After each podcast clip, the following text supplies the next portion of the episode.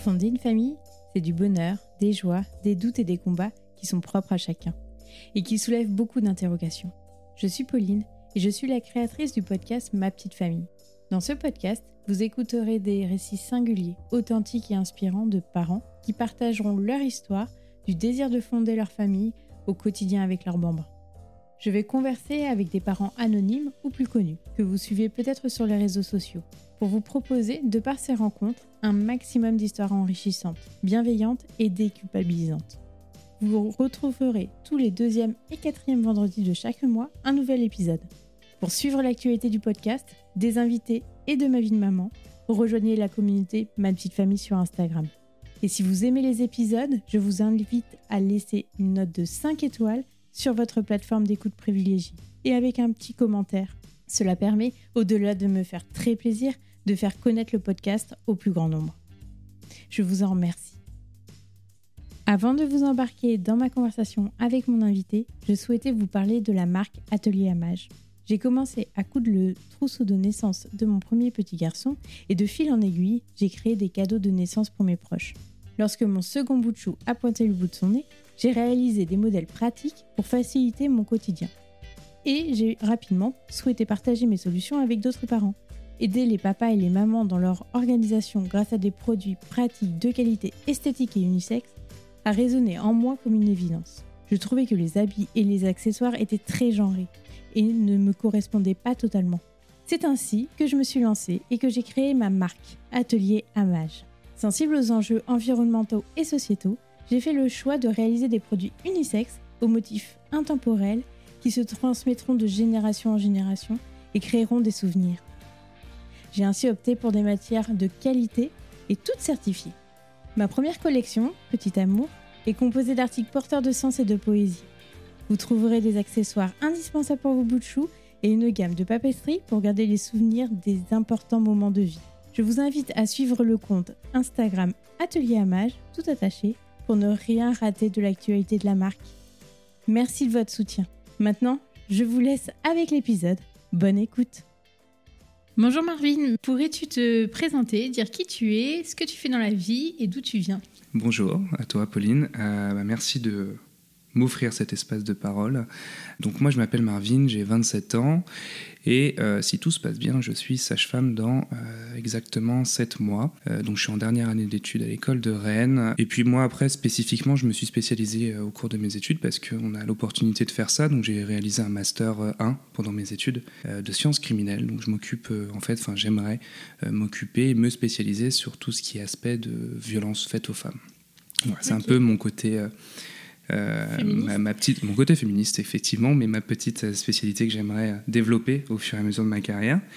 Euh, et puis voilà, donc j'ai fait toutes mes études à Rennes, euh, et puis sinon je viens de région parisienne. Alors dans cet épisode, nous allons aborder la thématique de l'accouchement, comment le préparer et comment s'informer autour de ce sujet. On peut commencer par la première question qui serait comment préparer son corps à l'accouchement et quels sont les types d'accouchement possibles? Il y a deux voies d'accouchement possibles, effectivement. L'accouchement par voie basse et du coup l'accouchement qu'on dit euh, par voie haute également, mais qu'on appelle euh, la césarienne. L'accouchement par voie basse, c'est l'accouchement, euh, donc la voie d'accouchement la plus fréquente. Et puis, en fait, elles, vont s'organiser de façon différente, à la fois dans le lieu, à la fois dans le personnel qui vont être autour de, de, cet accompagnement. Effectivement, sur le déroulé, ça va être un petit peu différent. c'est deux accouchements. Il n'y a pas de dépossession d'accouchement. Effectivement, on accouche par voie basse ou par voie haute. Maintenant, c'est des accompagnements différents, c'est vrai. Donc si je peux décrire un petit peu ces, deux voies, effectivement le lieu, donc je vous disais le lieu. L'accouchement par voie basse, euh, lorsqu'on accouche en maternité, il va se dérouler dans une chambre de naissance. Souvent on parle de bloc obstétrical, mais c'est vrai que ça fait très médicalisé. Mais voilà, c'est une chambre de naissance, une chambre de naissance qui va être euh, équipée.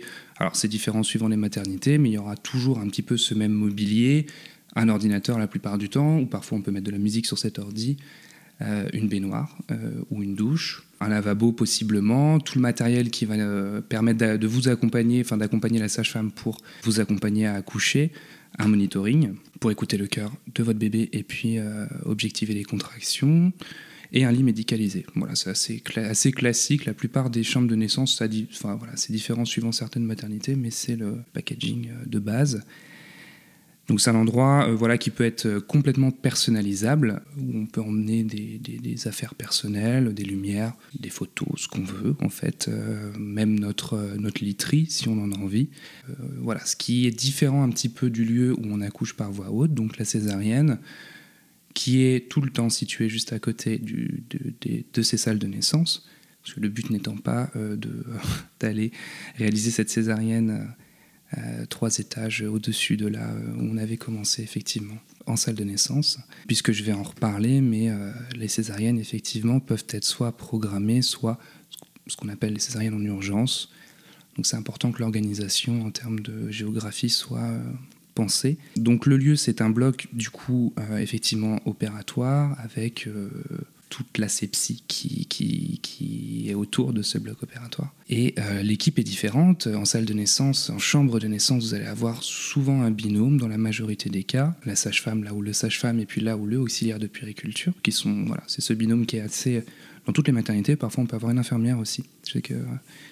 À Paris surtout, il y a beaucoup de beaucoup d'infirmières, ce qui a, a beaucoup moins dans les, dans les en province et euh, l'équipe d'anesthésie, effectivement, s'il y a un souhait péridural, et ce qui est différent du coup sur cette césarienne, puisqu'elle est réalisée forcément par un obstétricien. Vous n'êtes pas obligé de voir des médecins si vous êtes en salle, si vous accouchez en salle de naissance. Hein. Il n'y a que euh, la majorité du temps, euh, du coup, ce, binôme sage-femme auxiliaire et aussi souvent, très souvent même, des étudiants et étudiantes sage-femme. Je, je, fais un petit, un petit aparté, hein. leur présence, elle n'est pas obligatoire, mais c'est vrai qu'elle est souvent moi, en tout cas, je la recommande parce que dans l'organisation du service, eh ben, euh, ces étudiantes-là, étudiants, ont beaucoup plus de temps à accorder euh, au couple. Et du coup, ça peut être une ressource très intéressante de, de l'avoir près de, près de soi. Et puis, du coup, effectivement, donc, euh, en césarienne, il y aura toute l'équipe obstétricale, donc les médecins, l'équipe d'anesthésistes, des infirmiers, infirmières de bloc opératoire, des infirmiers, infirmières anesthésistes. Donc, il y a un petit peu plus de monde mmh. autour effectivement.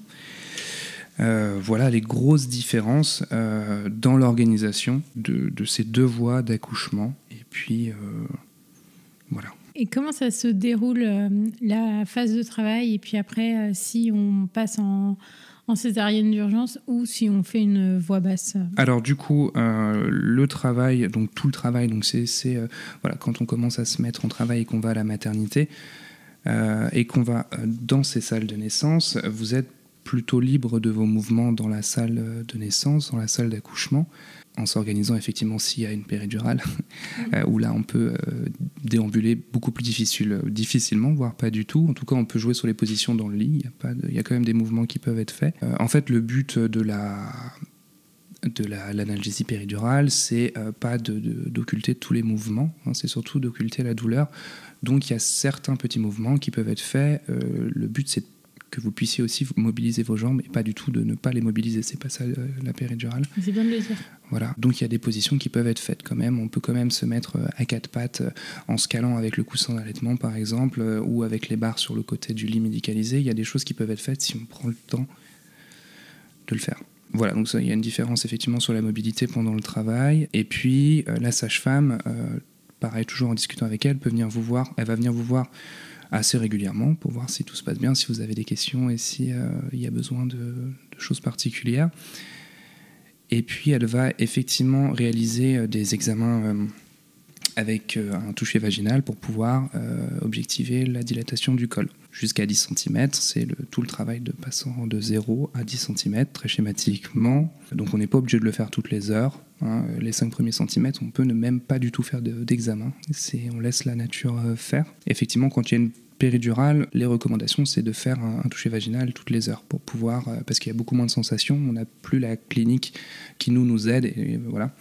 Euh, donc ça peut, ça peut effectivement être un, toucher vaginal toutes les heures, mais ça c'est à discuter aussi, parce qu'il y a plein de choses qui peuvent être adaptées. Et puis après, effectivement, lorsque votre bébé va descendre dans le bassin, on va commencer à s'installer tranquillement avec, en préparant le matériel nécessaire pour accueillir votre bébé et vous accompagner.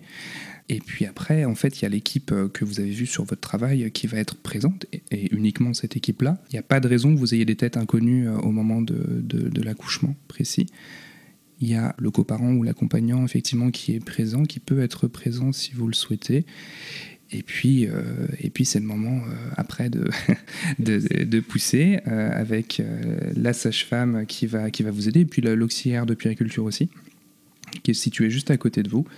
Et puis voilà, c'est communication et on vous aide à gérer les efforts expulsifs on vous aide, on vous dit quand est-ce qu'il faut pousser, quand est-ce qu'il faut euh, respirer, comment respirer, parce qu'on a beau se préparer des fois, c'est assez différent euh, sur le moment. Euh. Et puis après, vous, l'accouchement se passe, on vous met votre bébé sur vous si vous le souhaitez ou pas, il n'y a pas forcément d'obligation, et puis vous restez deux heures dans cette salle de naissance avant de partir dans votre chambre de suite de naissance pour vérifier que, tout se passe bien après cet accouchement.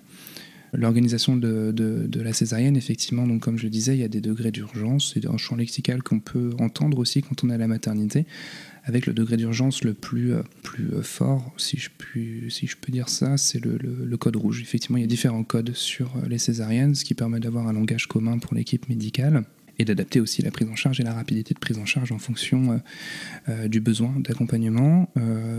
donc ces césariennes en urgence, effectivement, peuvent être un petit peu compliqué à appréhender parce que, euh, parce que parfois l'équipe médicale est, est prise dans cette urgence-là et ne euh, prend pas forcément le temps de communiquer. Donc ça, c'est des choses qu'on peut quand même faire et que vous pouvez demander. Euh, de, voilà, il n'y a pas de raison que tout le degré d'urgence doit être aussi expliqué. Il n'y a pas de... Y a, voilà. Et donc la césarienne se réalise effectivement, où là, suivant comment s'est déroulé euh, toutes les étapes dont je vous ai décrites avant, il y a euh, une anesthésie qui est, euh, qui est réalisée. Et puis, votre bébé n'est pas forcément retiré de ce bloc opératoire tout de suite. donc, la césarienne est réalisée par l'équipe, effectivement, et puis on peut vous présenter votre, votre bébé. Si son adaptation au monde extérieur se fait dans les conditions optimales, parce que parfois c'est vrai qu'ils ont un petit peu plus de mal à atterrir, que ce soit par voie basse ou par voie haute, et eh ben votre bébé peut rester avec vous euh, pas mal de temps en fait dans le, bloc euh, obstétrique, dans le bloc euh, de césarienne. Voilà. Et puis après, du coup, il est emmené, donc souvent avec votre accompagnant ou le coparent, euh, dans une pièce qui est juste à côté pour pouvoir euh, ben, l'habiller, le chauffer un petit peu. Et puis, il peut y avoir surtout du pot à pot qui peut être fait aussi avec le coparent. Dans ce cas-là, il a tout son rôle, effectivement. Euh, le pot à pot qui peut être aussi fait dès la, dès la naissance, ensuite en, salle de naissance par voie basse. Voilà, c'est l'organisation un petit peu. Et même pour compléter, parce que moi, j'ai vécu donc les deux, césarienne et voix basse. Et pour la césarienne, en effet, euh, on peut demander à avoir le bébé euh, en peau à peau euh, quelques minutes. Et après, celui-ci part avec le coparent. Tout à fait. Puis c'est hyper important. Voilà, s'il y, a, ce besoin qui, est ressenti, il ne faut pas l'occulter. C'est pas parce que on, vous venez coucher par voix haute et que l'organisation est un petit peu différente que vous n'avez pas le droit de bénéficier de ce petit moment. Mm. Alors là, question très concrète, comment essayer d'anticiper tout ce qui est déchirure? Parce que je pense que c'est un peu euh, la crainte de toutes les futures mamans ou les mamans qui attendent leur deuxième, troisième enfant. Alors effectivement, les déchirures. Alors, savoir que c'est pas parce qu'on accouche par voie basse qu'on va déchirer, ça c'est sûr, il n'y a pas de systématisme dans l'accouchement, euh, il y a plein de facteurs qui font que, euh, ou qui font pas. Il y a effectivement des choses qui peuvent être mises en place avant, euh, du coup, cette, euh, avant l'accouchement, pour pouvoir détendre un petit peu le périnée. Ça, c'est un sujet euh, très très vaste dont on peut parler pendant des heures. Effectivement, je pense que au-delà de la préparation physique, il y a aussi beaucoup de préparation psychique sur cet accouchement-là, en ce sens où, pour moi, c'est important pendant les, par exemple les cours de préparation à la naissance et à la parentalité, de pouvoir avoir ce temps de lâcher prise et parce que souvent dans l'anticipation, dans la préparation, dans les peurs, dans les appréhensions, dans les projections. Euh, c'est là, lorsque tout ça n'est pas débriefé, que ça prend des proportions énormes et que euh, se retrouver à l'accouchement, parfois ça, bah, ça tend tous les muscles. Euh, donc donc c'est vrai que la préparation à l'accouchement, c'est aussi psychique et notamment dans la détente. Parce qu'il y a la détente, je vais vous expliquer un petit peu ça après, manuel entre guillemets, avec des petits massages qu'on peut faire pour détendre les muscles, mais aussi la détente du coup psychique, la détente du corps. Euh, qui est important à se préparer parce que c'est quelque chose qui s'entraîne et qui est, qui est pas évident aussi. Du coup, euh, manuellement, effectivement, il y, a des, euh, y a des petits massages qui peuvent être, qui peuvent être réalisés. Alors souvent, c'est vu dans ces cours de préparation à la naissance et à la parentalité que vous pouvez faire avec une sage-femme libérale ou avec les sages-femmes de l'hôpital où vous allez accoucher. Et euh, donc voilà, il faut apprendre, c'est des choses qui sont pas... Euh, donc euh, donc il y a, ce, petit, moment d'apprentissage. Et puis après, effectivement, c'est des choses qui se font...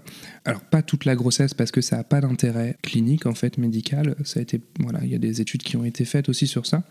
Ces cette détente, cette détente du périnée, c'est des choses qui sont prouvées scientifiquement, effectivement. Mais euh, ce qui a été prouvé, c'est surtout la dernière ligne droite, c'est-à-dire le dernier mois euh, avant l'accouchement, où effectivement c'est ce moment le plus intéressant pour pouvoir détendre le, périnée. Le périnée, déjà, euh, il faut comprendre un petit peu ce que c'est, il faut avoir une compréhension de son corps aussi. Donc le périnée, c'est toute la zone qui va donc de l'os pubien, donc toute, en antérieur, hein, tout en, face de nous, le petit os un petit peu dur au-dessus du pubis, et puis jusqu'à l'os euh, inverse, le coccyx. Donc du coup, ça passe par euh, la, vulve, ça passe par l'espace entre la vulve et l'anus, et ça passe par l'anus. Donc tout cet espace-là, c'est des muscles, des muscles qui permettent de soutenir euh, bah, tous nos organes, permet de soutenir du coup cet utérus, tout le poids du liquide amniotique, le poids du bébé. donc il travaille pas mal. Et donc effectivement, euh, il y a euh, ce côté intéressant où euh, pouvoir le masser pour pouvoir le détendre, ça a un intérêt comme se masser les épaules après une dure journée de travail. voilà, ça a toujours un intérêt. C'est toujours sympa en plus. masser cette zone euh, qui est souvent euh, bah, voilà, très intime, très euh, mystifiée, c'est toujours, ça demande un travail aussi sur, sur son propre corps. Donc il y a plusieurs techniques qui seront, bah, qui, voilà, sont vues en, cours de préparation. Maintenant, les meilleures techniques, il y en a, il y en a plusieurs. Bah, il, s'agit en fait effectivement de, de, de, masser la zone entre le, le, bas de, la vulve jusqu'à l'anus avec des mouvements circulaires. et puis il y a un intérêt aussi de travailler alors en interne j'ai envie de dire, euh, mais d'avoir euh, voilà juste euh, à l'entrée au niveau de ce qu'on appelle la fourchette vulvaire, donc juste sur le bas de, la vulve, de pouvoir faire des petits mouvements de rotation avec le pouce. mais c'est des techniques qui sont difficiles à expliquer comme ça, mais qui sont et puis comme je disais, du coup il y a une importance sur se préparer à se à détendre tous ses muscles et son corps. Alors ne serait-ce que pour, par exemple pour les examens gynécologiques qui peuvent être euh, bah, parfois euh, voilà qui ils peuvent être assez réguliers pendant le travail. Et c'est vrai qu'avoir cette, euh, cette ce relâchement au niveau du périnée bah, ça peut aussi être rendre moins désagréable cet examen. Et puis rendre il y, y, a des contractions volontaires qui se font lors de l'accouchement parce qu'on appréhende parce qu'il y a de la douleur parce qu'il y a de la peur.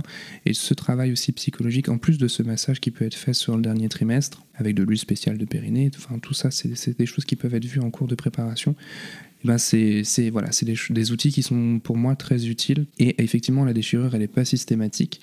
Il y a plein de choses qui, qui, permettent de réduire cette déchirure. En tout cas, euh, tout, tout reste théorique. Hein. C'est vrai que c'est difficile de donner une solution et euh, de dire qu'il ne va pas y avoir de déchirure. Mais c'est vrai que voilà, parfois, quand c'est un premier bébé, il y en a un petit peu plus au niveau des statistiques, parce que c'est vrai. Euh, maintenant, ça dépend de la préparation aussi qui est faite, ça dépend du corps de la femme, ça dépend d'énormément de, choses, ça dépend aussi de la position du bébé, euh, ça dépend du poids du bébé, ça dépend d'énormément de choses qui ne dépendent pas ni de vous ni de nous, et ça dépend aussi de la position de l'accouchement parfois aussi. Euh, et donc ça, c'est intéressant de pouvoir se préparer en cours de préparation justement à différentes positions, et pas que la position gynécologique qui souvent est imposée, mais qui peut être adaptée. Faut-il avoir défini un projet de naissance et qu'est-ce que le projet de naissance? Euh, Alors ça c'est hyper intéressant parce que c'est des choses qui, sont assez récentes au final dans, la, maternité. Il n'y a pas d'obligation à rédiger ce, ce, projet de naissance, il n'y a aucune obligation. Moi je le, je le conseille quand même. Il peut prendre toutes les formes que vous voulez. En fait, ça peut, euh, ça peut être sur papier, euh, ça peut être sur un petit carnet, ça peut être. Enfin, il y a énormément de. Ça peut même être sur une vidéo, ça peut être hyper sympa, ça peut être rigolo à, adapter. non, mais il y a plein de supports. C'est vraiment pour dire qu'il y. On peut le faire sur, euh, sur énormément de supports. Il n'y a pas de choses imposées par rapport à ça. Et souvent, en fait, il a été mis en place aussi en même temps qu'une consultation en plus euh, du suivi de grossesse, c'est ce qu'on appelle l'entretien prénatal précoce, l'EPP, qui est souvent réalisé au quatrième mois. Il n'est pas fait systématiquement. C'est un, temps euh, qui est absolument pas consacré du coup euh, au médical. C'est un temps qui est consacré pour vous, pour vos questions, seul ou avec votre partenaire pour parler euh, de, du travail, pour parler de la maison, pour parler de, de et, enfin voilà, de l'aspect psychologique aussi de la grossesse, de l'après, et pour du coup prendre le temps de rédiger ce projet de naissance s'il y a euh, un besoin de rédiger ce projet de naissance. À quoi il correspond? Il correspond, comme son nom l'indique, à ce qu'on aimerait dans l'idéal pour euh, cet accouchement. Alors pour cet accouchement, oui, mais pour aussi comment s'organise le travail? Est-ce qu'il y a des choses, voilà, est-ce que pour nous ça nous tient à cœur de, de ramener notre matériel et est-ce que c'est possible? J'y ai répondu tout à l'heure, mais c'est le cas. Pour nous, notre souhait, c'est pendant le travail, c'est de ne pas être bloqué sur un lit, de pouvoir marcher, de pouvoir évoluer. Euh, c'est aussi euh, de voilà, de à l'accouchement précis, s'il y a des choses précises qui, qui, qui, voilà, que vous avez vues, qui, que vous aimeriez euh, mettre, mettre en place. Et puis ce projet de naissance, bah, va un petit peu plus loin aussi, où vous pouvez mettre des choses sur l'après, sur le post-naissance, donc sur les suites de naissance, euh, sur l'allaitement par exemple, ou sur euh, plein de choses. Voilà. Je trouve ça important parce que c'est un temps qui permet aussi de se projeter, de visualiser et euh, de se renseigner. de, du coup, c'est un outil de communication. Et c'est hyper important pour moi de communiquer, je pense, sur ses souhaits pour pas être pris au dépourvu. Euh, maintenant, je mets quand même une petite, euh, un petit bémol par rapport à ça, c'est qu'il faut encore une fois pas tout prévoir, pas tout projeter, parce que l'accouchement c'est aussi, euh, et la maternité en général, je pense que c'est aussi une adaptabilité, et puis des choses qui, sont, qui arrivent et qui sont pas forcément prévues. Et parfois, le fait d'avoir rédigé ce projet de naissance et quand ça ne s'organise pas, parce que l'accompagnement qui doit être fait bah, nécessite voilà, de, s'exclure un petit peu des souhaits, comme, comme tu disais tout à l'heure, par exemple sur une prise en charge médicale, une surveillance particulière qui doit être faite bah voilà, c'est des choses où à l'accouchement, il y a une, adaptabilité qui doit être faite. Euh, mais par contre, vous pouvez effectivement rédiger des choses sur la communication, enfin voilà, sur le fait de pouvoir toujours vous demander votre avis, pouvoir euh, ça c'est des choses qu'on peut exprimer aussi, c'est des choses bêtes mais c'est des choses qu'on peut exprimer. Alors après maintenant euh, ça fait 4 ans que je suis à l'hôpital et, et je vois bien que plein de choses qui sont notées dans ces projets de naissance sont des choses dont surtout des souhaits de, de respect et de bienveillance, c'est des choses pour lesquels on se lève tous les matins et pour lesquels on, le fait. Mais voilà, ça, c'est, important de, parler de consentement, de parler de, plein de choses dessus. C'est pas, on peut, on peut y mettre tout ce qu'on a envie. J'ai envie de, te dire qu'un projet de naissance, normalement, bah, il n'y a pas besoin. Bah voilà, ça évolue tout à fait. Et puis, euh, ça euh, n'enlève pas la communication verbale avec l'équipe le jour J parce que des fois, et c'est vrai, dans l'organisation de l'hôpital, des fois, ben, il est dans le dossier et puis il se voit pas. Et puis si vous dites pas que vous avez fait un projet de naissance, ben, il est dans les bilans. Enfin, des fois, voilà, on, prépare vite son dossier pour aller à la mater et puis euh, il est dans, euh, dans les comptes rendus de l'analyse de sang, à, côté du pipi euh, et tout ça. Et donc, enfin, forcément, voilà, des fois, c'est. Et donc, c'est pour ça que ben, le fait d'avoir posé tout sur un papier, ça peut être aussi un support pour vous. Et puis après, euh, vous voyez un petit peu comment vous envisagez les choses. Et puis au jour de l'accouchement ou lors d'une consultation, bah, ça peut être aussi le moment de du coup exposer ce projet verbalement et de pouvoir avoir un retour médical sur l'organisation de l'hôpital, si c'est possible ou pas. Ça permet aussi de voir si on a des souhaits particuliers, et ben de confronter si l'hôpital dans lequel on a envie d'accoucher, ben, tout est possible, tout est réalisable, euh, parce que des fois sur l'organisation c'est un petit peu différent. Il y a des hôpitaux qui ont des organisations un petit peu différentes. C'est vrai que les projets de naissance, euh, bah, souvent sont liés aussi avec des souhait de non-médicalisation, ou du moins de réduction de la médicalisation. Et donc, c'est vrai que ça va un peu de pair euh, sur, euh, bah, sur, euh, sur ces salles qui peuvent être disponibles. Alors, c'est pas parce qu'on. Parce qu'en fait, aujourd'hui, il y a une organisation qui est un petit peu adaptée par rapport à ça, c'est-à-dire qu'il y a vraiment des chambres de naissance consacrées et même des fois des services en dehors des salles de naissance classiques qui sont physiologiques. À Rennes, en tout cas, toutes les, enfin, sauf Saint-Grégoire, mais c'est vrai que bah, les maternités ont un service spécifique. Il y a parenthèse, il y a la bulle, et c'est euh, des sages-femmes qui ne font que cet accompagnement physiologique et qui peuvent aussi faire des préparations du coup. Euh, ça, ça peut être intéressant aussi de faire sa préparation à la naissance et à la parentalité avec donc l'hôpital et avec ce service et sages-femmes qui vont du coup vous accompagner sur ce service physiologique. Et puis sinon, il y a des salles de naissance dites physiologiques. Donc c'est pour ça que c'est à différencier du service de la chambre de naissance qui parfois, je pense, moi j'ai été à Plormel, j'ai accompagné des femmes dans une chambre de naissance physiologique, mais qui ne fait pas du tout partie d'un service de grossesse, de, d'accouchement physiologique euh, à proprement parler, comme ça peut être le cas à Rennes, parce que c'est une chambre bah, qui est disponible, euh, il y en a qu'une effectivement, mais il y a du matériel de suspension, il y a une, grosse baignoire qui, qui ne peuvent pas être bah, mises sur toutes, ces, sur toutes les chambres, mais du coup avoir l'opportunité, avoir le souhait de, d'avoir par exemple une grande baignoire ben, ou de pouvoir se suspendre, c'est pas faisable sur les accouchements, les, les salles d'accouchement classiques, mais c'est faisable sur ces salles-là. Donc c'est intéressant de pouvoir se renseigner sur les sites internet euh, euh, ou en appelant la maternité sur telle ou telle prestation. Et ce projet de naissance ben, permet aussi de mettre au point euh, ça et puis s'organiser. Comment choisir sa maternité? On sait qu'il y a plusieurs niveaux et à quoi ça correspond Effectivement, il y a différents niveaux. En France, elles sont toutes organisées de la même manière. Donc il y a le niveau 1 qui est euh, le niveau de maternité le plus fréquent en nombre.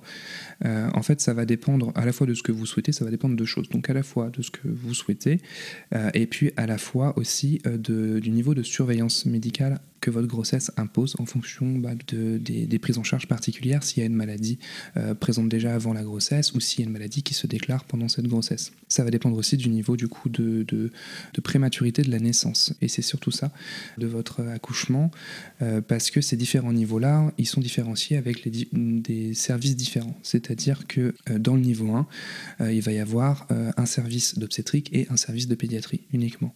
Et donc ça va prendre en charge des bébés et des naissances avec un terme précis, avec un poids précis, parce qu'il ne va pas y avoir de service de, de néonatologie dans cet hôpital-là ce qui est le cas dans les niveaux 2. petite subtilité, dans les, dans les niveaux 2, il y a le niveau 2A et 2B, c'est euh, pour toujours faire un peu plus complexe. Et puis il y a le niveau 3. Et le niveau 3, effectivement, c'est celui où il y a le plus de structure, le plus de services, c'est-à-dire un service d'obstétrique, un service de pédiatrie, service de néonat et un service de réanimation néonatale. Voilà, donc c'est dans, euh, dans cet ordre que ça se fait. Et donc parfois, euh, donc qui peut le plus peut le moins. C'est-à-dire que vous pouvez euh, souhaiter d'accoucher dans un niveau 3, même si, si, si tout se passe bien, tout est physiologique et que vous accouchez à terme. Et puis vous pouvez aussi le faire de même dans un niveau 1. Par contre, le contraire est faux dans le sens où si votre la grossesse impose une surveillance médicale particulière. Le niveau 1, ce n'est pas possible parce qu'il n'y a pas les professionnels dédiés, il n'y a pas le, service dédié. Et puis parfois, on arrive, parce que le travail se lance un petit peu rapidement dans un niveau 1, et il y a un besoin, parce que l'accouchement est un petit peu prématuré, d'être transféré dans un niveau, qu'on appelle voilà, adapté au niveau de la prématurité et de la prise en charge médicale. Et donc, il peut y avoir des transferts au moment du travail aussi, dans un niveau un petit peu plus élevé s'il y a besoin. Euh, alors après le siège c'est un petit peu particulier, c'est euh, le siège c'est considéré comme un accouchement. Donc nous dans notre jargon on utilise le terme eutosique et le terme dystocique. Dystocique où c'est euh, voilà ça sort de la physiologie et eutosique on est dans la physiologie. L'accouchement par le siège est aussi eutosique que l'accouchement par le pôle céphalique. par contre effectivement il peut y avoir un petit peu plus de complications à, l'accouchement sur les sièges. C'est pour ça qu'il n'y a aucune obligation d'accoucher dans un niveau 3 sur un siège on peut très bien accoucher dans un niveau 1 sur un siège, mais effectivement, euh, c'est dans ce sens où, euh, pour moi, il y a un besoin aussi d'explication euh, quand vous allez voir votre sage-femme pour avoir une information claire, loyale et vraiment toute, avec toutes les informations précises. C'est-à-dire que c'est à vous de choisir aussi si vous avez envie d'accoucher dans un niveau 1 ou dans un niveau 3 pour un siège, parce que vous pouvez accoucher dans un niveau 1 pour un siège et vous pouvez accoucher dans un niveau 3 pour un siège. Simplement, la sage-femme sera obligée de vous dire qu'il y a un petit peu plus de difficultés sur un siège. Ça peut arriver, comme ça ne peut ne pas arriver. Hein parce qu'il n'y a pas de raison que ça se passe mal, ça, aucune raison. Et puis les, choses peuvent être aussi prévues un petit peu à l'avance, plein de choses peuvent être prévues en fonction du poids de votre bébé. Si c'est votre quatrième bébé, c'est différent que si c'est un premier bébé. Donc tout ça, ça peut être mis, euh, voilà, c'est aussi source de discussion. Mais effectivement, la prééclampsie, là, c'est euh, une maladie qui est bah, qui peut être euh, qui est assez fréquente hein, au final euh, en France et qui du coup euh, le seul traitement de la prééclampsie c'est l'accouchement. Il n'y a que ça comme traitement, il n'y a pas d'autre traitement que, que, ça. Et donc en suivant le terme, bah, ça va suivre le niveau de maternité. On peut accoucher, ça dépend le, quand est-ce qu'on déclare cette, pré, cette prééclampsie. Pour bien, on a bien compris les différents niveaux de maternité. Et pour bien se préparer aussi, les sages-femmes, lors des préparations au cours de l'accouchement, parle beaucoup du périnée et comment on peut euh, prendre soin de ce périnée pendant toute sa grossesse pour euh, bien arriver à bien gérer son accouchement? Alors ça, voilà, j'ai envie de leur dire, effectivement, c'est bien qu'on en parle et qu'il y a ce temps pour, parler du périnée parce qu'il euh, y a beaucoup de femmes qui n'ont pas du tout conscience de, ce périnée-là. Et la grossesse et l'accouchement, c'est le moment, pour la plupart des femmes, de, conscientiser ce périnée. Mais en fait, il devrait être conscientisé depuis l'enfance, depuis l'adolescence, que les hommes et les femmes ont un périnée et l'importance de ce, de périnée. Donc je, voilà, je, voulais juste redire euh, ce, ce, petit élément parce que en fait, le périnée, c'est au centre d'énormément de de choses qui font notre quotidien. Donc euh, c'est euh, toute la fonction urinaire, toute la fonction euh, sexuelle, toute la fonction anale de défécation, etc. Enfin, c'est des choses qui font partie de notre quotidien et qui sont souvent bah, un peu occultées, un peu tabous. Et la très très grande majorité des femmes et encore plus des hommes, n'ont pas du tout conscience de ce que c'est un périnée et de leur propre périnée, de comment on prend prendre soin, grossesse ou pré-grossesse. En tout cas, effectivement, la grossesse, c'est un moment opportun pour pouvoir en prendre soin parce que justement, c'est un hamac en fait de muscles et de, de, ligaments qui vont soutenir euh, tous les organes, mais aussi, comme je le disais tout à l'heure, bah, le poids de votre bébé, le poids de votre utérus qui grandit, le poids du liquide amniotique. Et donc, euh, c'est des choses qui sont revues hein, après l'accouchement, puisque l'accouchement aussi a un impact sur euh, ce périnée-là. Et il y a tout ce qu'on a appelle après la rééducation du périnée et du pôle abdominal aussi. Euh, mais ça se prépare en amont également avec, euh, bah, par exemple, ton cours de prépa. Il peut y avoir aussi des cours de yoga qui peuvent être faits euh, pour pouvoir appréhender son périnée, pouvoir le maîtriser, pouvoir. La plupart des, muscles qui composent ce périnée fonctionnent de façon involontaire, mais il y a beaucoup de muscles qui fonctionnent de façon volontaire. et on le voit quand on se retient, par exemple, pour, pour faire pipi ou pour, pour aller à la selle quand c'est pas le bon moment. Toutes ces choses-là, c'est c'est des choses euh, sur lesquelles on peut avoir effectivement une, action. Et donc, euh, si on peut agir sur, euh, ces sphincters, on peut agir dans le sens du relâchement aussi. Et c'est dans ce sens-là que ça a une importance pour l'accouchement et puis ça a une importance après pour le postpartum pour pouvoir justement éviter d'abîmer tout ce qui, donc la vessie qui, fait partie de ce centre du périnée pour éviter tout ce qui est fuite urinaire dans, dans la vie en général plus tard, pour éviter tout ce qu'on appelle nous, enfin les, les prolapsus qui peut les prolapsus où il y voilà, il peut, ça peut arriver. Et puis simplement pour pouvoir euh, avoir une appréhension de son corps, mieux le maîtriser, et puis dans la fonction sexuelle qui est aussi important de pouvoir conscientiser. Donc il y a plein de choses qui peuvent être faites pendant la, grossesse. On parle souvent de la rééducation du périnée après euh, l'accouchement, mais on peut, et même en dehors d'un contexte d'une grossesse, je le répète, mais il y a beaucoup de positions de, yoga, par exemple. Ça, ça marche vraiment bien, le, yoga prénatal sur, euh, conscientiser son périnée, avec des mouvements aussi de relâchement, de contraction, qui sont un peu différents du coup de la rééducation à proprement parler, avec euh, une consultation dédiée avec une sage-femme, avec du matériel spécifique de la rééducation du périnée en, postpartum.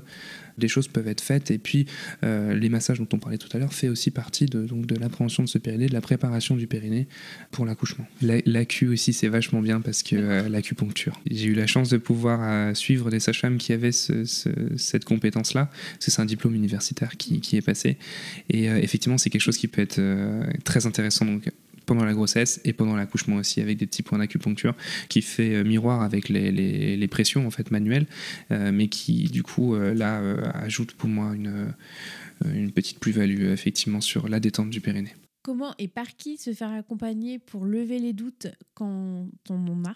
Parce qu'il est important d'en parler. Alors, des doutes et par qui se faire accompagner, des doutes, il va y en avoir, ça c'est sûr. Euh, c'est complètement normal d'avoir des doutes. Et là, encore une fois, il ne va pas y avoir forcément de réponse euh, très précise, puisque ça va dépendre de vous, ça va dépendre de, de, ces doutes, et puis ça va dépendre aussi euh, du, vécu qui est très très différent d'une femme à l'autre.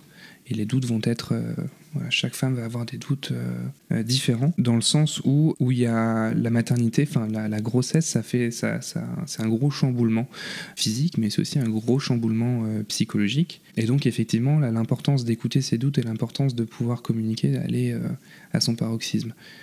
L'équipe médicale, du coup, a aussi ce rôle-là de pouvoir avoir cette écoute Maintenant, effectivement, euh, aujourd'hui c'est assez, intéressant de cette question-là parce que on a une vision de la maternité qui est très idéalisée euh, où les doutes euh, ben, sont, ont assez peu de place et en fait l'équipe médicale lors des, consultations ne prend pas forcément le temps de questionner ces doutes parce que on part du fait que effectivement la grossesse c'est génial et puis vous avez réussi à être enceinte, vous attendez un bébé, tout est rose et tout est beau.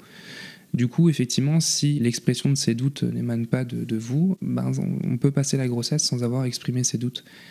Euh, mais c'est pas facile de pouvoir verbaliser euh, les choses parce que des fois on a, du mal à les verbaliser pour nous-mêmes, donc les verbaliser pour quelqu'un d'autre euh, c'est compliqué. Mais effectivement, la grossesse, ça peut être aussi intéressant de profiter de cet accompagnement médical assez régulier pour pouvoir discuter. Donc ça peut être avec son médecin traitant parce que les grossesses peuvent être suivies par par votre médecin traitant. Et puis souvent, bah, il y a un lien de confiance qui s'est créé si vous suit depuis des années. Ça peut être aussi par, euh, par, une sage-femme euh, ou par un, obstétricien. Le plus important, c'est euh, pour moi d'avoir un professionnel en qui vous avez confiance. et pour moi, le meilleur des professionnels va verbaliser le fait que si ça passe pas, avec moi, et ben vous allez voir quelqu'un d'autre. C'est très important de pouvoir dire, euh, ben, moi je vous propose ça, c'est comme ça que je fonctionne, euh, ça passe, ça passe, on, fait l'aventure ensemble, ça passe pas, vous allez voir ma collègue ou mon collègue, et vous, il faut que, voilà, c'est pas parce que vous commencez votre suivi de grossesse avec madame ou monsieur X qu'il faut euh, prendre madame ou monsieur X pour toute la grossesse si vous vous sentez pas en confiance pour verbaliser les choses. Euh, après, il n'y a pas que l'équipe médicale qui est là, euh, effectivement, pour vous écouter. Il peut y avoir des consultations chez un psychologue euh, qui, peuvent être, qui peuvent être réalisées. maintenant, c'est aussi très français, où il y a cette, ce, voilà, ce côté un petit peu psy est égal, je suis fou, mais c'est pas le cas. Hein. Ça, c'est un fait. c'est un fait. Et donc, il n'y a aucune culpabilité, aucune honte à aller voir un psychologue dès le moment où on apprend qu'on est enceinte jusqu'à des années après avoir accouché. donc euh, voilà, donc ça c'est des personnes ressources. Et puis ça peut être des personnes ressources personnelles aussi, euh, si on en ressent le besoin. Il faut pas, euh, ça peut être des amis, ça peut être de, la famille, ça peut être son partenaire. Mais voilà, il faut sortir de cette difficulté où aujourd'hui c'est vrai qu'il y a un voile de bonheur et de sur sur la grossesse et quand on en sort un petit peu parce qu'on en sort forcément, et eh ben on est plein de culpabilité et à se dire ça arrive qu'à moi, il y a que moi qui me pose ces questions-là. Et c'est pas le cas. Mmh. Voilà donc parler, euh, parler, ça c'est le, plus important, communiquer et avoir quelqu'un avec qui vous avez, euh, vous avez confiance, ça pour moi c'est c'est le plus important. Et puis, ben, la sage-femme libérale, c'est vrai que ça peut être une bonne personne ressource parce que c'est parfois c'est pas elle qui va être effectivement à l'accouchement, bien que maintenant il y a ce qu'on appelle les plateaux techniques où les, sages-femmes libérales peuvent aussi réaliser vos accouchements. c'est une organisation différente, mais du coup, les sages-femmes libérales, souvent, c'est celles que vous allez voir après aussi l'accouchement. Donc, c'est intéressant d'avoir ce lien qui peut se créer. Donc, prendre le temps de chercher sa sage-femme. Je prends l'exemple de la sage-femme parce que c'est mon domaine, mais prendre le temps d'avoir plusieurs consultations euh, avec des sages-femmes différentes, c'est pas grave, mais avoir trouvé la bonne personne pour pouvoir parler de ses doutes pendant la grossesse et après la grossesse, parce qu'il y, en y en aura aussi. Après, voilà, il y a, je les ai pas cités, mais il y a énormément de professionnels. Il y a la, sophrologie, il y a le yoga qui est important, enfin, qui, qui sont des acteurs importants, des personnes ressources. Effectivement, nous, dans notre domaine, il y a, il y a les doulas qui peuvent, qui peuvent être aussi euh, des personnes ressources intéressantes. Donc, sans sortir du, de, de l'accompagnement médical, tout autour, il y a euh, effectivement des. Ça peut être des hypnos, de faire de l'hypnose, des hypnothérapeutes.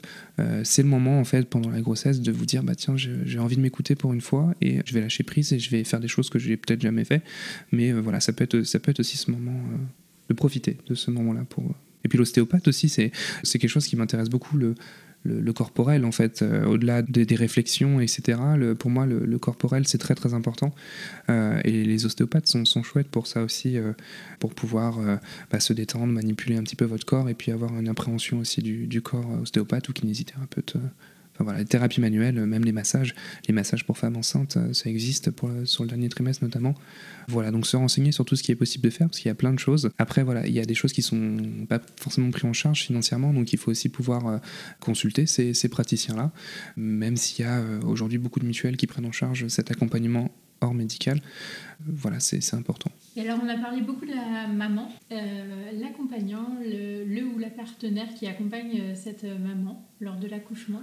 Qu'est-ce qu'il doit faire ou ne pas faire Ou ne pas faire. alors, euh, effectivement, dans ce projet, il y a le coparent, effectivement. La place du coparent en salle de naissance, elle est assez récente en fait, parce qu'avant c'était voilà, il y avait que cette la femme qui allait accoucher, les femmes qui aidaient à accoucher et c'est tout. Euh, c'est vrai qu'aujourd'hui, hum, ben, il y a cette place de, paternité. Je prends l'exemple de l'accompagnant homme, du, conjoint, euh, euh, parce qu'il a été bah, très occulté depuis, depuis des années, voire interdit hein, en salle de naissance. Maintenant, ça vaut pour, pour tous les, accompagnants et tous les coparents d'avoir un rôle dans cet accouchement. Alors voilà, il y, a des papas et des, des conjoints conjointes qui sont plus ou moins à l'aise à accompagner parce que c'est pas évident en fait. voilà, ça peut être aussi vécu comme une souffrance de voir la personne qu'on aime souffrir et d'être démunis face à, voilà, cette, cette, souffrance parfois qui peut être assez intense euh, dans l'expression. Et puis il y a ce côté aussi euh, de regardant qui est parfois très difficile parce qu'on voit des choses parfois que, bah, que la femme ne voit pas, parce qu'on a l'œil partout euh, sur l'organisation, sur l'équipe médicale. Enfin, il y a plein de choses qui peuvent être anxiogènes en fait. Donc pour moi, c'est aussi important que le, le, coparent soit dans la. On parle souvent de la bulle, hein, de, de, se mettre dans sa bulle pour, pour la maman, ce qui est vrai. Mmh. C'est important de pouvoir occulter euh, bah, tout ce qui est sujet à réflexion et de juste euh, se, concentrer sur, euh, sur l'accouchement et d'avoir vraiment euh, une activation de son cerveau reptilien très primaire et de, de, voilà, de rester concentré sur ça. Mais je pense aussi que l'accompagnant a ce besoin de ne pas être éparpillé par, par plein de d'éléments autour euh, et d'être avec vous euh, si euh, c'est un besoin, de faire partie de cette bulle en fait, et de pas forcément avoir de bulle, mais voilà, d'avoir une bulle commune, ça peut être, ça peut être assez chouette. En tout cas, c'est possible de, de, le faire. Il y a plein de préparations à la naissance et à la parentalité qui, qui préparent à ça, et effectivement, ben, ça, ça, y a, ces préparations aussi émanent d'un désir de, des, parents et, des, et des, parents, des, des papas souvent, euh, d'avoir un peu plus un rôle et de pouvoir soulager aussi euh, sa, femme. Je prends l'exemple de la méthode du coup Bonaparte, euh, qui est assez intéressante par rapport à ça, puisqu'elle inclut complètement le coparent. maintenant, il n'y a pas forcément besoin de faire ces préparations-là, mais c'est des préparations voilà, qui sont avec une écoute du corps, avec des massages, avec des postures à deux, parce que c'est vrai que c'est difficile de, de, se posturer toute seule au final, et en fait, peu importe la préparation, eh ben c'est trop chouette de pouvoir se suspendre au cou de, de son conjoint conjointe, parce que ça fait du bien simplement, euh, et c'est des choses qui peuvent être, qui, où on peut s'entraîner un petit peu, et puis c'est sympa aussi de, de, faire des choses à deux. Euh, alors parfois c'est juste, euh, tu me touches pas parce que je peux plus supporter rien du tout, et c'est ok, mais du coup d'avoir ce, ce, ce, lien qui peut se créer, ça peut être très chouette aussi, et d'inclure du coup effectivement les les, coparents euh, sur, euh, sur l'accouchement. Euh, voilà, et puis on le disait tout à l'heure, en, césarienne, il y a un rôle important aussi pour le coparent pour faire du pot à pot et pour avoir ses premiers moments, ses premiers instants, et puis pouvoir, pouvoir et ben, expliquer et, et, reverbaliser tout ce qui s'est passé pendant ce temps où euh, voilà, les premiers, premiers habits, enfin des choses qui, qui parfois sont dans l'organisation euh, sont pas euh, possibles d'être vues par, par la maman, et ben d'avoir ce rôle de, d'historien, de, raconteur, c'est hyper, c'est chouette, c'est important. C'est une discussion aussi avec le couple de ce qui est possible de faire ou pas. Pour parler de ma, petite expérience, moi j'ai, déjà fait un, un quatre mains avec un papa, donc c'est-à-dire voilà le, conjoint a accompagné la sortie du bébé avec, avec moi et c'était chouette euh, maintenant, euh, c'est ok que ce soit pas comme ça, euh, et c'est des voilà, c'est des communications entre le couple sur ce qui est possible de faire ou pas. Effectivement, il y a y, y a, plein de choses qui sont possibles, couper le cordon ou non. ça peut être la maman aussi qui coupe le cordon. voilà, il y a plein de petites, petites choses qui, justement, ce projet de naissance, eh ben, est intéressant pour, pour verbaliser tout ça. Et quand faut-il préparer son sac euh, pour partir à la maternité? Alors je ne vais pas forcément vous donner euh, une date précise avec une horaire et euh, un jour précis. Ça dépend euh, de, de, plein de choses. Il y a des femmes qui vont préparer cette valise très très tôt parce qu'il y a un besoin d'organisation, un besoin de projection euh, important. Euh, et puis il y a des femmes qui vont attendre le dernier moment pour pouvoir la préparer. Il n'y a pas forcément de bonne réponse. Moi, ce que je peux, ce que je conseille souvent, c'est de s'écouter, de voilà, de se dire tiens, là je me sens prête à la préparer, la préparer avec le coparent, pas mais en tout cas, voilà, c'est quelque chose qui peut, qui peut s'organiser. Là, je me sens, je me sens prête de pas se l'imposer parce que la copine a fait euh, l'a préparé euh, trois mois avant. De toute façon, ne pas se comparer, ça c'est euh, valable pour absolument tous les sujets concernant la maternité. Moi, ce que je peux conseiller dans, dans, dans, dans la logique des choses, c'est-à-dire que vous pouvez la préparer au moment où, entre guillemets, nous, c'est classiquement comme ça qu'on l'exprime, c'est que vous pouvez accoucher. Vous pouvez accoucher à 37 semaines d'aménorrhée, c'est-à-dire à 35 semaines de grossesse. Euh, c'est à ce moment-là que le bébé est dit à terme. Donc, euh, entre 37 semaines d'aménorrhée et 41 semaines, qui est votre terme de grossesse, le bébé est à terme. Donc, souvent, il y a des petites confusions sur ce terme-là, sur ce vocabulaire-là, parce qu'on dit que le bébé est prématuré avant 37 semaines d'aménorrhée, mais il est à terme entre 37 et 41. Et donc, c'est euh, finalement le dernier trimestre, entre guillemets. Et donc, à partir de 37 semaines d'aménorrhée, donc 35 semaines de grossesse, eh ben, vous pouvez vous mettre en route spontanément. En fait, c'est vraiment la période euh, où le corps, votre, votre bébé est prêt, euh, tout est prêt pour, pour que vous puissiez accoucher sans difficulté spécifique. et donc, voilà, sans forcément euh, se, préparer euh, très très tôt, on peut attendre, euh, on peut acheter au fur et à mesure avec les consultations. On peut, voilà, au fur et à mesure, c'est notre petite liste se, se, développe. D'ailleurs, il y, a des, sites de, maternité, suivant les maternités où on veut accoucher, où il y a des listes de disponibles sur la liste, enfin le, matériel à, apporter. Et puis, elle peut évoluer au fur et à mesure des consultations, au fur et à mesure de la grossesse, au fur et à mesure des discussions, des rencontres, etc. Mais bah, à partir de 37, donc 35 semaines de grossesse, moi ça me paraît euh, plutôt cohérent dans le sens où vous pouvez accoucher. Donc c'est euh, plutôt voilà, dans un sens un peu pratico-pratique, mais après vous la préparez quand vous vous sentez prête. Et puis moi euh, je, trouve ça chouette si vous en sentez le si vous en avez envie, c'est d'apporter des choses personnelles en fait, c'est de personnaliser, personnaliser le plus possible voilà cet accouchement, la salle de naissance, et puis même nous en fait ça nous fait super plaisir de pas être toujours dans les mêmes, euh, les mêmes euh, voilà, la, même literie, euh, la même ambiance. vous pouvez apporter des lampes. Enfin, moi, j'ai accompagné des couples qui avaient apporté un, un tourne-disque, qui avaient leur musique, des petites lampes de sel, et puis leurs propres oreillers qui sont quand même beaucoup plus confortables que l'oreiller de l'hôpital. alors effectivement, l'accouchement, parfois, il peut y avoir des, un petit peu de liquide, etc. Donc c'est des choses qui peuvent parfois être pensées à usage unique ou, ou pas, mais même après la naissance, les suites de naissance, avoir votre literie, euh, c'est des choses qui peuvent être complètement faisables en fait. Votre, votre oreiller, votre lampe, euh, votre oreiller de votre coussin d'allaitement, euh, si vous allaitez ou pas, c'est toujours confort. Enfin voilà, des plein de coussins, plein de choses qui vous, font du bien, des photos, des ce que vous voulez. Il y a des choses de prévues à l'hôpital, mais ça n'empêche, c'est pas pour ça que c'est interdit d'apporter vos, vos, propres affaires qui, sont, qui font partie de votre quotidien et qui parfois bah, rassurent beaucoup. Alors effectivement, je parlais de, cette notion de terme entre, euh, entre 37 euh, semaines d'aménorrhée et 41 semaines d'aménorrhée. C'est la période euh, où votre corps est prêt à accoucher et donc souvent se met en route spontanément. Et donc ça, ça va être vu la plupart du temps à la dernière consultation de grossesse où on vous explique un petit peu les signes qui font que vous devez aller à la maternité. mais maintenant, c'est valable pour toute la grossesse parce que parfois, il peut y avoir ces éléments-là qui se, qui se mettent en place un peu plus tôt que 37 semaines d'aménorrhée. Et donc là, on est sur euh, justement ce qu'on appelle un accouchement un petit peu prématuré. Donc c'est important de, connaître les signes euh, de quand partir à la maternité. Donc c'est une question très intéressante. Plusieurs choses, euh, plusieurs éléments. Déjà, on part à la maternité, aux urgences obstétricales, si on perd du sang. si on perd du sang en grande quantité, ça c'est quelque chose où il n'y a pas forcément besoin de réfléchir. c'est on voilà, on va à la maternité. Autre chose, c'est quand on perd du liquide amniotique. Donc Parfois c'est évident parce qu'on voilà la poche des os se rompt et puis on perd les os euh, de façon euh, abondante, mais parfois c'est un petit peu moins euh, évident. parfois ça peut être un petit filet qui coule toute la journée, on s'en rend pas forcément compte. c'est l'été, on transpire un peu, on a parfois des petites fuites urinaires, des pertes blanches un petit peu plus abondantes et un peu plus liquides en fin de grossesse, donc c'est toujours délicat de faire la distinction. de toute façon, le moindre doute eh ben, c'est une indication à, aller à la maternité ou alors à appeler la maternité, parce qu'avant d'aller à la maternité, vous pouvez appeler pour avoir des conseils aussi. donc voilà, il y a cette perte de liquide qui vous fait venir à la maternité également pour confirmer cette perte de liquide euh, si elle n'a pas été franche, parce qu'une fois euh, la, poche des os rompue, en fait, euh, eh ben, souvent les accouchements se mettent en route assez rapidement. C'est la nature qui fait que ça passe souvent par cette rupture de la poche des os. Et voilà, et dans 50% des cas, on se met en route dans les heures qui suivent.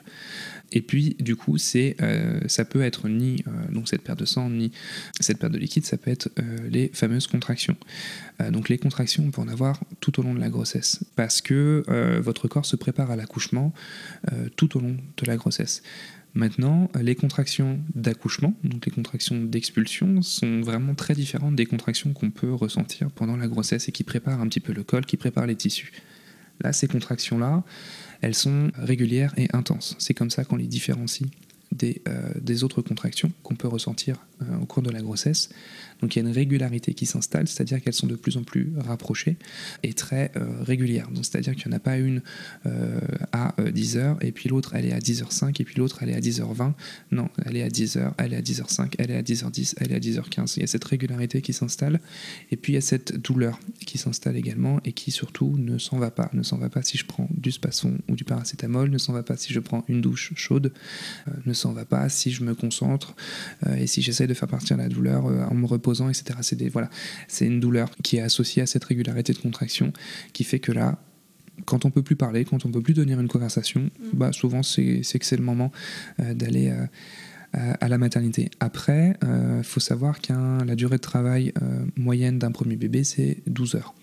Donc quand ces signes que je, je viens d'énoncer apparaissent, en moyenne, on accouche 12 heures après ça peut être plus, ça peut être moins. Euh, mais c'est pour, vous dire que voilà, c'est pas parce que il euh, y a ces contractions là. Si vous avez envie de rester un petit peu à la maison et venir euh, un peu plus tard, ça, peut se faire aussi. C'est en ça que je conseille d'appeler la maternité pour pouvoir déjà, faut, faut faire en fonction de, de, la distance avec la maternité, ça c'est important. Et puis c'est important d'avoir les conseils de la sage-femme sur l'instant T pour pouvoir se dire bah tiens là je me laisse du temps un petit peu ou ben voilà là on peut y aller, vous pouvez venir. voilà si vous perdez les os, et ben, prenez le temps, euh, bah, je sais pas, voilà, de préparer les dernières petites, euh, les petites affaires qui restent, euh, ou alors de commencer à faire sa valise si on l'a pas, si on l'a pas fait avant. Mais voilà, il n'y a pas forcément d'urgence si, si on rompt la poche des os, il n'y a pas forcément d'urgence tout de suite si les contractions commencent à s'installer. Vous pouvez du coup déjà prendre ce bain ou cette douche chaude pour voir si elles, elles sont soulagées ou pas, parce que des contractions qui sont soulagées, c'est n'est pas le signe d'une mise en travail. Mm. Si elles sont soulageables, c'est que c'est pas le signe d'une mise en travail. Et puis vous venez à la maternité aussi si vous sentez un petit peu moins votre bébé bouger, moins que d'habitude, voilà, vous sentez que c'est un petit peu différent, vous allez à la maternité. Donc c'est quatre choses, les contractions un peu plus régulières, un peu plus douloureuses, on n'arrive plus à parler, la perte euh, des os, euh, du liquide amniotique, si il y a des, des, saignements, et puis si on sent un petit peu moins son bébé bouger, tout ça c'est des indications à venir à la maternité. Euh, contraction et liquide pour une mise en travail et euh, perte de sang et bébé un petit peu moins actif pour pouvoir simplement faire une surveillance et voir si tout se passe bien. Eh ben, merci beaucoup de tous ces conseils, de toutes ces informations sur euh, la préparation euh, pour son accouchement. Je suis sûre que ça sera très utile. Au moins, tu as ouvert plein de pistes de réflexion pour les, mamans et les futures mamans, si c'est leur premier bébé. Et je suis sûre que on a envie d'aller euh, se renseigner là sur les différentes euh, méthodes et puis euh, sur bah, comment écrire vraiment son, son, projet de naissance. Tout à fait. Bah, merci à toi de m'avoir bah, permis d'aborder de, tous ces sujets-là parce que c'est des sujets importants. C'est le moment de, de, prendre du temps pour soi, de s'écouter à, fond, de, encore une fois, de ne pas se comparer, donc soit bah, parfois aux livres, aux réseaux sociaux, à toutes ces, toutes ces, tous ces éléments qui occultent souvent les choses bah, qui, nous apporte des difficultés. Mais par contre, à contrario, aujourd'hui, c'est vrai que ben, en plus de, de, des podcasts, eh ben, c'est très chouette de pouvoir avoir des, ressources euh, littéraires, des ressources euh, bah, sur les réseaux, justement. Euh, donc, faut faire voilà, le tri sur ce qu'on qu'on voit, mais les, réseaux, c'est génial maintenant sur la liberté de, parole. les livres, il y, en a, y, y en a des très très chouettes sur les témoignages. voilà, avoir des témoignages et se, se, se blinder d'histoire, c'est chouette parce que comme ça, on se sent un peu moins seul. Et on se dit qu'effectivement, ça n'arrive pas qu'à nous. Euh, et puis communiquer avec les professionnels de santé qui se lèvent tous les matins pour pouvoir vous accompagner euh, au mieux. Voilà. Si vous entendez ce message, c'est que vous avez écouté l'épisode jusqu'au bout. Et je vous en remercie grandement. Je vous invite à me laisser un commentaire pour continuer les échanges et à mettre la note de 5 étoiles si l'épisode vous a plu. Cela contribue à augmenter la visibilité du podcast sur les plateformes. Merci beaucoup de votre soutien et à bientôt pour le prochain épisode.